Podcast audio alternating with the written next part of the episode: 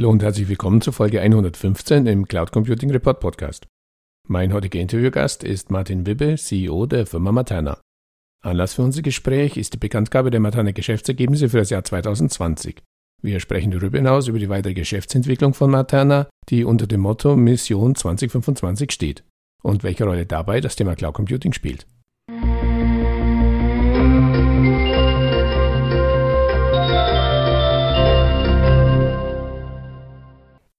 Hallo Herr Wippe, herzlich willkommen zum Interview im Cloud Computing Report Podcast. Zum Einstieg bitte ich Sie, sich unseren Zuhörern kurz in zwei, drei Sätzen vorzustellen. Ja, vielen Dank für die Einladung. Mein Name ist Martin Wibbe. Äh, ich freue mich sehr, heute dabei sein zu können. Als Vorstandsvorsitzender und CEO der Materna Gruppe bin ich nun seit äh, April 2020 äh, tätig, habe eine Historie seit gut 20 Jahren in der IT-Branche, war lange Jahre bei der Firma Athos und lange Jahre bei der Firma Siemens ja, und bin gelernter Diplom-Kaufmann, Fachrichtung Wirtschaftsinformatik und beschäftige mich so gesehen schon meine bisherige komplette Laufbahn mit ähm, dem Thema Digitalisierung. Anlass für unser Gespräch ist die Bekanntgabe der Materna Geschäftsergebnisse für das Jahr 2020.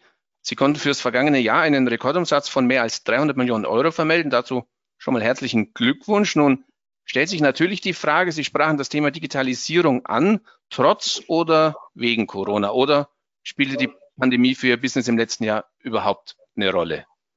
Ja, so teils, teils. Die, die, Pandemie hat natürlich schon eine Rolle gespielt. Im ersten Schritt ging es natürlich erstmal darum, die Gesundheit und Sicherheit der Mitarbeiter mhm. sicherzustellen. Ähm, nichtsdestotrotz hat man parallel im Verlauf des letzten Jahres auch gemerkt, dass wir davon partizipiert und auch profitiert haben, weil natürlich Digitalisierungsprojekte äh, ja, sich schneller realisiert haben, äh, vielleicht auch neue Treiber hinzugekommen sind ja, und aber auch natürlich äh, aktuellere Themen wie Cybersecurity oder Cloud einen Schub bekommen haben oder eben einfach auch eine Notwendigkeit bekommen haben, die sonst vielleicht wohler überlegt gewesen wäre. Ein weiterer Aspekt ist mit Sicherheit nochmal das Thema, ähm, dass wir im Zuge der Corona-Pandemie auch ganz konkrete Projekte haben realisieren können. Äh, da ist zum Beispiel einmal beispielsweise das, die Webseite des Robert-Koch-Instituts haben wir bei der Betriebsunterstützung äh, unterstützen können, überhaupt die hohen Zugriffszahlen möglich zu machen. Also mal ganz pragmatisch gesprochen. Auf der anderen Seite das Thema NRW Soforthilfen mit einem Online-Formular unterstützt. Äh, da ist es ja auch durch die Presse gegangen, dass es da durchaus zu Problemen gekommen ist. Da gab es einige Sachen, die man lösen musste. Dann haben wir auf der anderen Seite es aber auch geschafft, äh, zum Beispiel der Stadt Dortmund im Gesundheitsamt eine Quarantäne-Verwaltungs-App zur Verfügung zu stellen. Also Sie sehen, es gibt äh, da ganz, ganz viele Möglichkeiten, äh, sei es von der internen Sicht äh, hin zu der externen Sicht hiervon zu profitieren und partizipieren. Aber wir haben es einfach auch unsere Pflicht verstanden, hier aktiv zu werden und sind da auch stolz drauf. Ähm, auf der anderen Seite, wenn die Leute im Homeoffice sind und wir haben heute im Homeoffice gut 91 Prozent unserer Mitarbeiter, also die höchste äh, mit einer sehr hohen Anzahl von unseren 2500 Leuten. Äh, wenn man sich das anschaut, ist es so, dass ähm, dadurch, dass die Leute weniger reisen, einfach auch schlichtweg mehr gearbeitet wird. Das kann man, denke ich mal, so pauschal sagen. Und wir dadurch halt auch mehr Arbeitsleistung zur Verfügung hatten, was wiederum dazu geführt hat, dass die vielen neuen Anfragen auch wirklich bedient werden konnten. Und äh, ja, deswegen haben wir im letzten Jahr ein sehr, sehr gutes Ergebnis erzielen können und äh, haben äh, da natürlich auch jetzt in diesem Jahr äh, nachlegen können und ähm, haben ja auch weiterhin interessante Themen gewinnen können. Ich nehme mal ein Beispiel. Paul-Ehrlich-Institut, die SafeVac-App, mhm. äh, die jetzt zuletzt ja auch äh, Relevanz äh, gewonnen hat, äh, durften wir entwickeln. Und ja, solche Dinge, da sind wir stolz drauf und ähm, so wollen wir gerne weitermachen.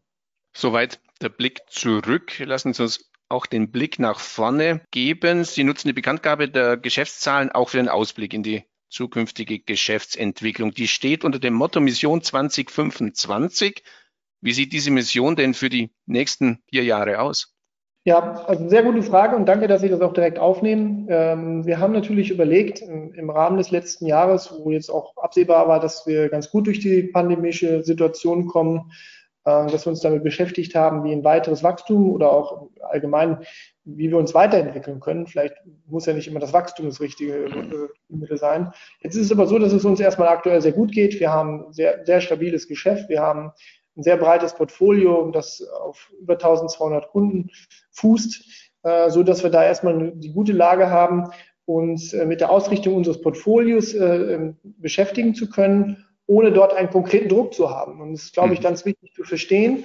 Macht es für mich aber persönlich gleichzeitig auch schwer, weil wenn es Ihnen gut geht, was zu verändern und nach vorne hin äh, ja, einen Impact zu generieren. Ähm, ich bin jetzt ein Jahr da und dann war es, denke ich, in der Zeit auch ein Stück weit äh, die Ausrichtung mal äh, klarer zu haben. Und wir haben mit der Mission 2025 äh, ganz klar einen Fokus darauf gelegt, das Portfolio ein Stück weit ähm, zu streamlinen, in dem Sinne zu sagen, auf was konzentrieren wir uns, wofür steht Materna als Gruppe.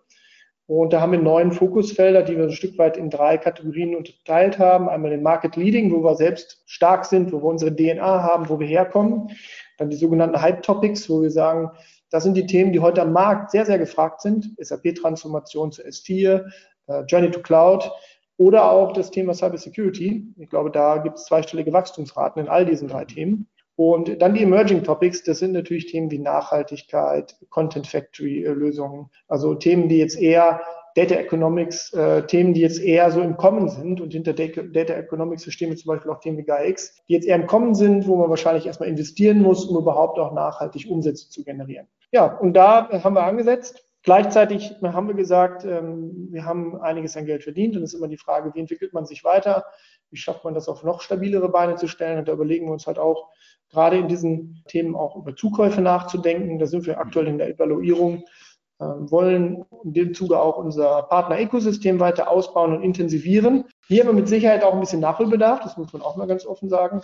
Und zwar, wenn es darum geht, ähm, mit den großen Hyperscalern sehr eng zusammenzuarbeiten und hier einfach auch äh, gemeinsam mit diesen Firmen Co-Innovationen voranzutreiben für und mit unseren Kunden.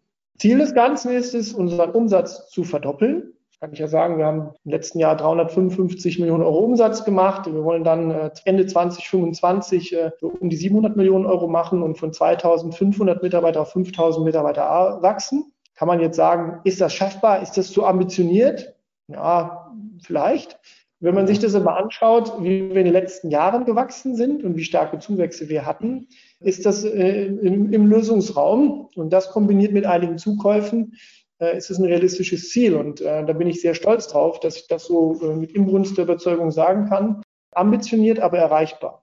Und äh, mit dieser Zielsetzung ist auch verbunden, dass man damit die Nummer eins in der mittelständischen IT-Dienstleister werden möchte. Das würde bedeuten, dass wir in der sogenannten Lünen-Donk-Liste zwei, drei Plätze nach vorne rutschen mhm. äh, und es hier schaffen, auch wirklich nachhaltig am Markt Bekanntheit und auch Wahrnehmbarkeit zu gewinnen. Womit tun wir das? Wir haben Investitionen im hohen zweistelligen Millionenbereich, mit denen wir ja ganz gezielt in diese Fokusfelder investieren, in unsere Mitarbeiter, in uns als guter Arbeitgeber, in unsere jetzigen Mitarbeiter, Mitarbeiterinnen, um entsprechend hier auch nachhaltig ja, unsere Unternehmens-DNA als Familienunternehmen beizubehalten und vor allem mit hoher Mitarbeiterzufriedenheit auch äh, beizubehalten. Also eines ist auf jeden Fall sicher, ich spreche hier schon mal die Einladung aus fürs Jahr 2025, weil dann können wir nämlich anhand konkreter Zahlen nachweisen, ob es ambitioniert und erreichbar war oder wie es sich mit den Zielen dann ergeben hat. So viel an dieser Stelle. Aber lassen Sie mich zurückkommen auf die inhaltlichen Themen. Sie sprachen Gaia X an, darauf kommen wir gleich noch. Sie sprachen die Hyperscaler an, darüber werden wir auch noch ein bisschen sprechen. Ein Punkt natürlich, klar, wir sind hier im Cloud Computing Report Podcast ist das Thema Cloud Computing. Ich habe hier ein Statement von Ihnen vorliegen. Äh, Sie sagen, cloudbasierte Lösungen werden wichtigster organischer Wachstumstreiber. Also es gibt die Zukäufe, aber es gibt ja auch das organische Wachstum und da cloudbasierte Lösungen als wichtigster Treiber. Können Sie das kurz erläutern? Ja, natürlich. Wenn ich mal ein bisschen zurückschaue, vor fünf Jahren, ich bin ja wirklich schon am deutschen Markt und auch international viel bei Kunden gewesen und wenn man da bei Firmen gewesen ist, hat man die Frage gestellt, ähm, wer ist denn hier alles für Cloud verantwortlich? Und dann haben sie wahrscheinlich, äh, die halbe Firma hat die Hand gehoben und hat gesagt, ich, ich, ich. Das hat sich ja ein bisschen gewandelt, weil Cloud-Technologie ist natürlich schon in aller Munde, überall gegenwärtig und natürlich auch eingesetzt. Ähm, so auch bei Materna. Wenn Sie hier fragen, machen wir schon Cloud, hätten Sie wahrscheinlich vor fünf Jahren schon die halbe Firma hier schreien gehört. Ja, das ist auch so, weil natürlich die Basis für viele Dinge heutzutage Cloud-Technologien sind. Und das Wort Cloud an sich ist ja auch immer ein bisschen Definitionssache. Die Private, die Hybrid, wie auch, also ne, Sie wissen, was ich meine. Ja. Da ja. gibt es natürlich ganz, ganz unterschiedliche Definitionen. Wir haben natürlich Cloud als Thema schon lange im Portfolio.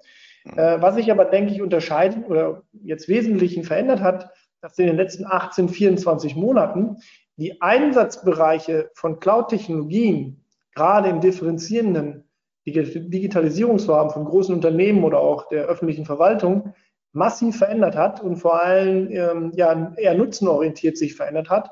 Die Cloud ist jetzt nicht mehr die alleinige Lösung, sondern man schaut sehr differenziert darauf, wie man Cloud-Technologien nutzen kann, um zu differenzieren. Differenzieren kann auch heißen Kosten sparen, effizienter werden. Und ich glaube, da ist der wesentliche Unterschied. Und das sind natürlich Themen, mit denen wir uns auch sehr stark äh, beschäftigen. Und wir natürlich an der Stelle äh, organisch wachsen genau mit diesen Themen, indem wir branchenspezifisch, lösungsorientiert mit Kunden Themen erarbeiten und diese so eine Art IT-Manufakturansatz natürlich mit Standardlösungen untermauern, die im Wesentlichen auf modernen Cloud-Technologien basiert. Und da äh, sind wir natürlich äh, dahinterher, unsere Mitarbeiter auch darin auszubilden und äh, diese in AWS, Azure und auch Google entsprechend äh, aktuell auszubilden. Lassen Sie mich da noch mal kurz nachhaken, weil Sie sprachen es ja an. Äh, das Thema Cloud ist in den Unternehmen auch hier in Deutschland natürlich mittlerweile angekommen. Nichtsdestotrotz galt gerade der deutsche IT-Entscheider in den vergangenen Jahren eher als wenig Cloud-affin. Wir machen auch einmal im Jahr eine Umfrage zum Thema Cloud Computing in deutschen Unternehmen und auch noch im letzten Jahr war doch immer noch der höchste Anteil Zurückhaltung auf Unternehmensseite, entweder IT-Abteilung oder eben Unternehmensleitung. Sie sagen, mittlerweile hat sich das gedreht. Äh, die Haltung ist deutlich mehr Cloud-affiner geworden. Corona hatten wir bereits, aber gibt es auch noch andere Gründe, warum gerade das in den Anwenderunternehmen mittlerweile doch stärker sich in Richtung Cloud wendet, das Blatt? Ja, das hat mehrere Facetten. Ähm, wenn man mal ein bisschen zurückdenkt, ähm, sowas, ich vergleiche das mal mit der Situation, wie es vor einigen Jahren dahin ging, ähm, dass noch jede Abteilung, kennen Sie wahrscheinlich auch noch, jede Abteilung im Unternehmen oder in der Verwaltung hat einen eigenen Server unterm Tisch gehabt, also einen, mhm. einen Shared-Server, wo man alle Unterlagen abgelegt hat. Dann kam irgendwann die Technologie SharePoint von Microsoft und man hat einen Wildwuchs von SharePoints im Unternehmen gehabt und der IT-Leiter war nachher derjenige, der die alle einsammeln durfte und daraus eine Strategie machen, wie man, wie man, jetzt Content Management macht. Hm. Und wenn man das mal jetzt heute, jetzt sehen wir mal die großen Automobilisten, äh, wenn Sie da mit einem der gängigen CIOs sprechen, ohne jetzt Namen zu nennen, werden Sie ähnliche Herausforderungen mit Cloud-Technologien finden, weil es einfach einfach zugänglich geworden ist. Ja, gehen Sie mal auf die AWS-Seite, da können Sie sich relativ schnell was zusammen konfigurieren, wo Sie sonst hätten vor fünf oder zehn Jahren mühsamst mit Ihrem IT-Leiter äh, strikte Verhandlungen führen müssen, ob Sie diesen Server bekommen können oder diesen, diese Computing Power bekommen können oder diese Applikation. Und dadurch, dass das sehr von der Usability und von, von, der, von der Zugänglichkeit einfach zugenommen hat, gibt es aus den Business-Entscheider-Sichten aus meiner Sicht sehr, sehr starken Druck auch auf die IT-Bereiche, hier ja eine Strategie anzubieten, die dieses, die Cloud-Technologie als Business Enabler äh, einfach auch intern zur Verfügung stellt und äh, zugänglich macht, damit es entsprechend keinen Wildwuchs gibt. Das ist einer aus meiner Sicht der maßgeblichen Treiber. Äh, und dadurch ist es ein Stück weit auch alternativlos geworden, sich damit zu beschäftigen. Und ich glaube, darüber hinaus ist die Zurückhaltung auch ein bisschen zurückgegangen, weil natürlich auch das Thema Datenhaltung oder Datenhoheit auch etwas klarer geworden ist. Ich meine, ein AWS ist jetzt, glaube ich, seit 2006 am Markt. Äh, so die anfänglichen Berührungsängste, wo sind meine Daten, was passiert mit denen, wie sicher ist das? Ich glaube, dass diese Fragen jetzt nach und nach auch durch die Praxis beantwortet wurden und dadurch einfach auch eine hohe ja, Vertrauensbasis überhaupt in, in, in, dieses Vorhaben da ist, mit, sich mit einem Hyperscaler oder auch mit der Cloud äh, zu, ja, zu beschäftigen. Und äh, ja, was noch hinzukommt, vielleicht als abschließender Punkt, es gibt einfach auch viele und auch lokal in Deutschland viele Unternehmen, die auch Software entwickeln, cloud-basiert und sagen, hey, ich mache daraus ein Geschäft. Und ich glaube, dass das Angebot an sich viel breiter geworden ist, ähm, in, auch in, speziell in Deutschland. Und ähm, ja, auch viele spezialisierte Software entstanden sind äh, und man so ein Stück weit in den verschiedenen Unternehmen und Verwaltungen auch von diesem monolithischen Ansatz weggeht. Man kennt so die drei, vier großen, sondern äh, hybride Ansatz. Es gibt viele Unicorns, mit denen man arbeiten kann. Das führt dazu, dass eben auch das Thema Cloud an sich viel, viel präsenter wird und einfach auch der Markt in Deutschland ja jetzt soweit ist. Bringt uns direkt gleich zum nächsten Thema. Sie bieten mit Journey to Cloud ein eigenes Cloud-Offering. Können Sie kurz erläutern, was sich hinter Ihrer Reise in die Wolke genau verbirgt und vor allem natürlich, wen Sie mit diesem Angebot adressieren? Ja, wir haben natürlich einiges dazu geschrieben. Ich würde mal weggehen von diesem was Text, was wir geschrieben haben, sondern auch da wieder mhm. sehr pragmatisch mal versuchen zu antworten. Äh, wir nehmen mal so ein gängiges gehobene Mittelstandunternehmen, die haben so 500 Applikationen, vielleicht auch 1000. Ein deutscher Großkonzern hat irgendwas zwischen 3000 und 8000 Applikationen. Und da habe ich jetzt alle SAP-Instanzen mal nicht mitgerechnet. Das heißt, Sie haben also einen bunten Strauß äh, an Applikationen, teilweise businesskritische Applikationen, monolithische Applikationen auf Mainframe-Systemen laufen, wo Sie sagen, heute nach 20, 25 Jahren, naja, ich muss mich damit beschäftigen, weil diese Technologie nicht mehr gewartet wird, die Mitarbeiter, die sich damit auskennen, nicht mehr da sind, vielleicht auch nicht mehr ausgebildet werden und so weiter und so weiter. Das heißt, es gibt also einen Bedarf, sich auch mit der Non-SAP, wenn es SAP oder mhm. Non-ERP ist vielleicht neutraler, richtig mhm. gesagt, mit der Non-ERP-Welt zu beschäftigen. Und da ist es natürlich so, dass es verschiedene Strategien gibt.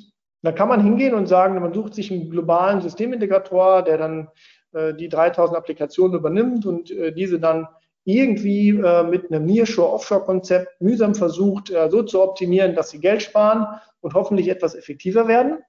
Oder sie sagen, naja, ich pick mir vielleicht, und das ist Maternas Ansatz, pick mir die 30, 40, wo ich glaube, ich kann am ehesten für mein Business einen Nutzen heben, indem ich die aus einer monolithischen Situation in einen Microservice verwandle, indem ich die Daten mal überlege, wie kann ich die Daten besser nutzen, also mit verschiedenen Ansatzpunkten mal zu klassifizieren, überhaupt mal zu verstehen, wofür benötige ich diese Applikation, was tue ich damit ähm, und äh, da überhaupt mal drüber nachzudenken, wie ich schaffe, diese so zu modernisieren, zu migrieren, vielleicht aber auch durch eine Standardsoftware zu ersetzen. Das kann ja auch eine Lösung sein.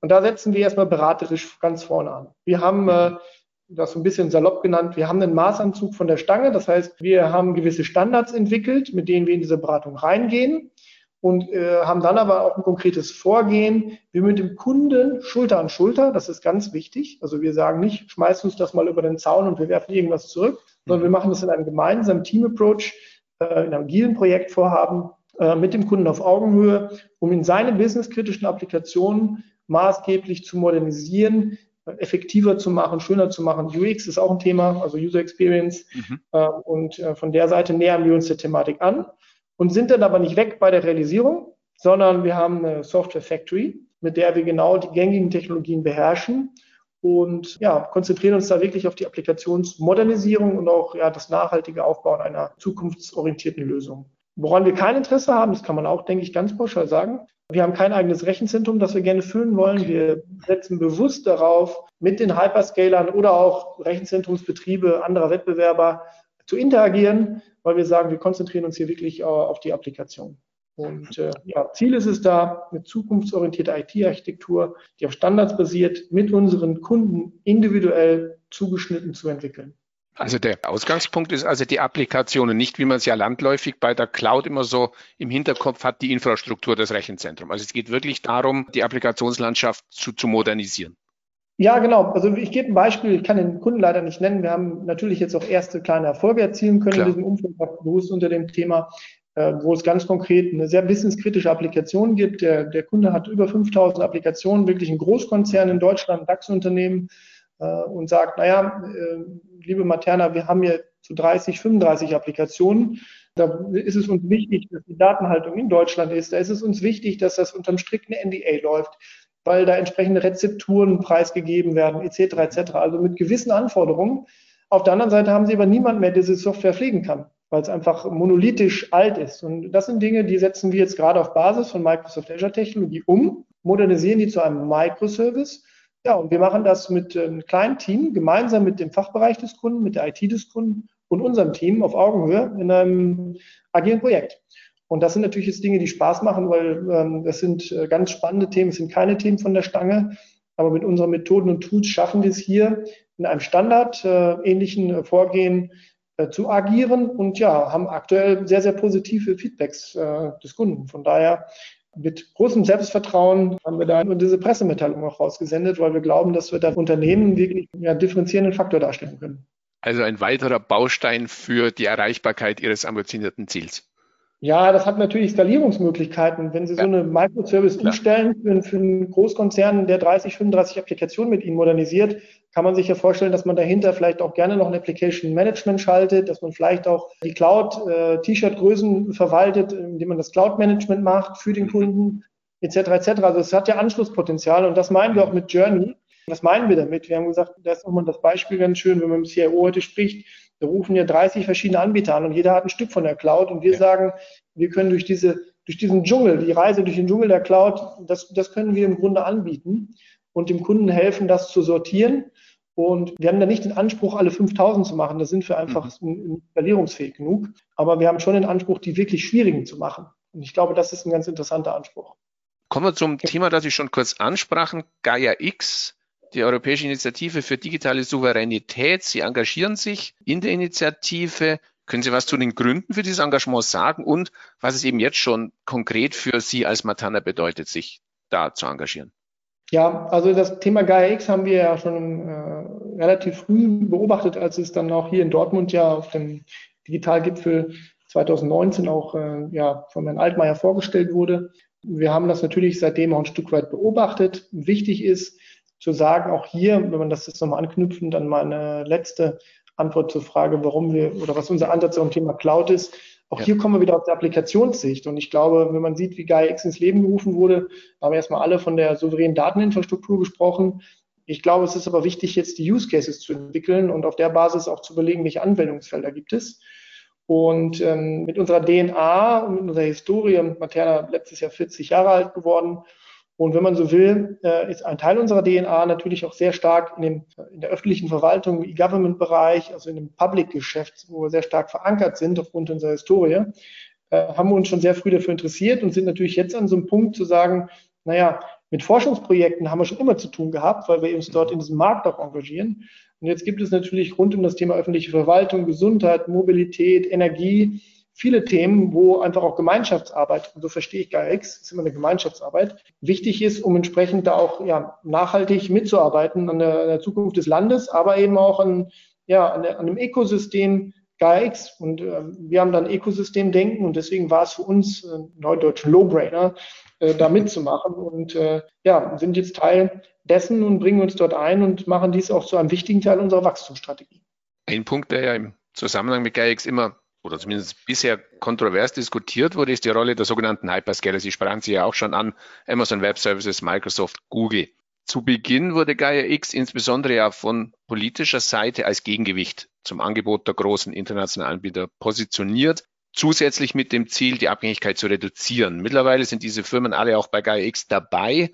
Wie bewerten Sie diese Diskussion? Sie sagten ja auch, Sie arbeiten ja auch mittlerweile mit diesen Hyperscalern wie AWS, wie Microsoft oder Google Cloud zusammen. Mhm. Aber vielleicht nochmal ganz generell, was, wie wir uns jetzt aktuell in der Praxis auch einbringen und dann ein bisschen nochmal einen Ausblick auch, was, wie ich die Situation sehe. Also wir sind erstmal Mitglied in der European Association for Data and Cloud, um überhaupt mal die rechtlichen Rahmenbedingungen und die technologischen Grundlagen für GAIX weiterzuentwickeln. Das ist natürlich eine wichtige Basis. Dann hatte ich es eben auch schon angedeutet, dass wir natürlich an, auf europäischer Ebene dann mitarbeiten, Datenräume für Mobilität, Gesundheit, Umwelt und Energie, speziell im Bereich der öffentlichen Verwaltung mit voranzutreiben. Aber ich glaube, viel, viel wichtiger ist es dann hier auch ähm, den Schwenk zu schaffen, den Sie gerade ansprechen, dass es mehr ist als eine Community, äh, sondern dass es eben nicht nur darum geht, äh, eine souveräne Dateninfrastruktur aufzubauen, sondern es darum geht, wirklich die Use Cases und das Ökosystem ans Leben zu bringen. Mhm. Äh, und äh, dabei soll natürlich generell die Abhängigkeit der Dateninfrastruktur von einem bestimmten Anbieter reduziert werden. Und ich glaube, dass es da deswegen auch die, ähm, diese Umsetzung des GAIX Architecture of Standards sichergestellt werden sollte und da spielen natürlich viele, viele Anbieter eine große Rolle. Deswegen denke ich, ist es auch nur so konsequent, dass irgendwie die sogenannten Hyperscaler an der Umsetzung dabei sind und diese daran zu beteiligen, weil es eben nicht ein Gegen ist, sondern eher im Sinne von, wie kann man hier in Europa etwas schaffen äh, mit den europäischen äh, Cloud-Anbietern, um etwas gemeinsam nach vorne zu bringen, um eben die eben schon genannten Themen nach vorne zu bringen. Und ähm, ich sehe das ehrlich gesagt nicht so schwarz-weiß. Äh, schon aufgrund von Latenzzeiten, Auslastung, Datenhoheiten äh, wird es irgendwie ein gemischtes Grau werden, sondern auch immer ein bisschen punktuell. Je nachdem, mit welchen Daten man dort gerade agiert, wird es immer eine Frage sein, was der Kunde auch benötigt oder was ein Ökosystem benötigt und wo diese sinnvoll abgebildet werden und vielleicht auch zielgerichtet äh, integriert werden können. Und ich glaube, dann ähm, erklärt sich auch die Frage mit den Hyperscalern, ist es eher nicht dafür oder dagegen, sondern eher ist es sinnvoll und äh, wo ist es sinnvoll, in welchem Umfang eingesetzt. Ja, dann lassen Sie uns abschließend den obligatorischen Blick in die Kristallkugel werfen, dass auch deutsche Unternehmen am Gang in die Wolke nicht mehr vorbeikommen, ist wohl unstrittig. Sie hatten ja die Gründe auch genannt. Mit Journey to Cloud unterstützen diese Unternehmen bei diesem Gang. Wie fällt jetzt Ihre Prognose für die weitere Marktentwicklung in Deutschland aus? Das ist mal unabhängig von Ihrem eigenen Business. Sehen Sie auch Risiken, Hindernisse, Stichwort Cyberattacken, Stichwort Fachkräftemangel, speziell für den deutschen Cloud Computing Markt? Ja, ich, ich glaube, es gibt ähm, Chancen und Risiken, das ist ja immer so. Ähm, ja. Ich glaube, dass erstmal die, die, die Chancen da sind, speziell für die Marktentwicklung jetzt hier auch konsequent in Umsetzung äh, zu werden. Äh, die Innovationen werden uns helfen, auf neue Ideen zu kommen. Äh, es wird in gerade unter dem Stichwort Data Economics, äh, wie kann man mit Daten auch weiter Geschäftsmodelle unterstützen, wie kann man zusätzliche Umsatzströme generieren. Und da sehe ich einfach große Möglichkeiten, Unternehmen auch zu unterstützen und auch mit Ideen zu interagieren.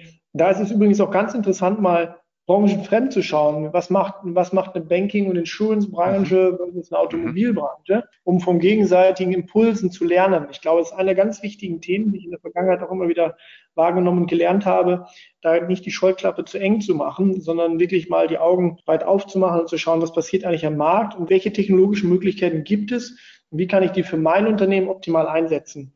Das ist übrigens etwas, wo ich persönlich auch nicht gerne mit Firmen zu austausche, weil darüber natürlich auch Mehrwerte entstehen durch eine IT, durch Digitalisierung. Und ähm, das ist mit Sicherheit spannend. Risiken und Hindernisse sind, glaube ich, offensichtlich. Wir haben Fachkräftemangel, wenn man sich die Bitkom anschaut, was die für Zahlen auch nennen. Äh, wir haben einen äh, sichtbaren Fachkräftemangel. Wir haben natürlich äh, gerade in Bezug auf unsere Wachstumsstrategie äh, als mögliche Risiken genau dieses Thema auch identifiziert. Und deswegen konzentrieren wir uns ja auch darauf, international Mitarbeiter zu gewinnen, um entsprechend jetzt nicht nur in Deutschland äh, im Pool mit allen anderen zu fischen, sondern auch zu schauen, wie wir es schaffen, junge Talente europaweit auch äh, akquirieren zu können. Was, glaube ich, wichtig ist, äh, generell eine hohe Mitarbeiterzufriedenheit zu schaffen, dass die Menschen bei ihnen bleiben, dass sie gern für ihn arbeiten, dass sie motiviert sind, äh, ist uns ganz wichtig, äh, weil das wird uns auch helfen, weil was nützt denn das, Mitarbeiter zu akquirieren, wenn sie im nächsten Moment wieder weg sind. Was, glaube ich, inhärent ist, ähm, das Thema Cyberattacken ähm, wird stark zunehmen. Man liest es ja fast wöchentlich, wenn ich täglich äh, gegen Wirtschaft presse. Ähm, da ist man natürlich nie vorgefeilt. Ähm, ich glaube, dass wir mit unserem eigenen Security Operations Center einen guten Schritt gemacht haben, äh, hier uns selbst abzusichern. Auf, will ich, ne, klopfe ich aufs Holz. Bisher haben wir das ganz gut gemeistert und glaube, dass wir da gut unterwegs sind. Sehe aber auch aufgrund der weiteren Vernetzung, jetzt nehmen wir mal Gaia X nochmal als Beispiel, wenn wir da im Ökosystem agieren, das klingt ja dann interessanter. Ein Unternehmen gegen Cyberattacken zu sichern, ist ja relativ leicht. Hm. Vergleichsweise. Relativ. Da muss man ja schon aufpassen, was man sagt. Aber Sie wissen, was ich meine. Wenn ich ja. jetzt aber hingehe und sage, ich will ein Ökosystem absichern mit ganz ja. vielen Schnittstellen, mit verschiedenen Playern, wo ja. es zig Einfallstore gibt. Und das wird mir sicher noch eine spannende Aufgabe, hier zu schauen, wie man das auch äh, untereinander regelt, wie man, wie man da Regeln findet, gemeinsam sicherzustellen, dass das nicht zu Einfallstoren für, für, für Cyberattacken wird. Und ich glaube, das wird äh, mit Sicherheit eine größere Herausforderung werden.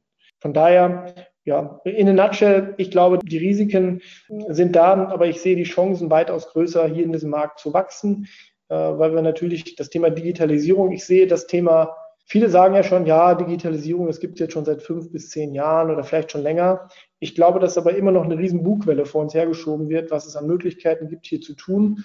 Und äh, wenn man jetzt so heute, ich habe es heute Morgen im, im, im Handelsblatt noch gelesen, dass jetzt die, die Volkswagen AG zum Beispiel auch einen starken Fokus auf das Thema Softwareentwicklung legt. Ja. Äh, jetzt, wenn man das untermauert hat, indem der Vorstand sich klar dazu committed hat, äh, einen IT-Vorstand äh, zu berufen, mhm. ist das, denke ich, schon eine bemerkenswerte Veränderung auch in der doch sehr starken deutschen Automobilindustrie.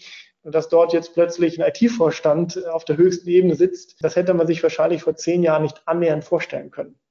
Und ich glaube, das zeigt ein bisschen die Bedeutung von der IT auch in der deutschen Wirtschaft oder auch in der, in der öffentlichen Verwaltung. Ein wunderbares Schlusswort. Ich denke, die Chancen sind da, die Risiken, ja, die kennen wir, die kennen wir auch alle, aber dafür gibt es ja hoffentlich dann zukünftig Ökosysteme, Anbieter, Dienstleister wie Sie, die uns alle dabei helfen, diese Risiken zumindest zu minimieren. Ich wünsche weiter viel Erfolg, damit Sie Ihr selbst ausgesprochenes Ziel erreichen und bedanke mich recht herzlich für das Gespräch. Vielen Dank. Ich bedanke mich recht herzlich für das Interesse. Dankeschön.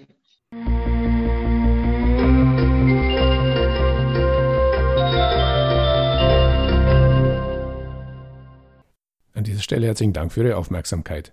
Die Shownotes zu dieser Folge finden Sie im Cloud Computing Report Podcast unter www.cloud-computing-report.de Podcast-Folge 115. Falls Sie regelmäßig an aktuellen Informationen zum Thema Cloud Computing in Deutschland interessiert sind, abonnieren Sie uns am besten auf Spotify, Apple Podcasts, Google Podcasts oder in der Podcast-App Ihres Vertrauens.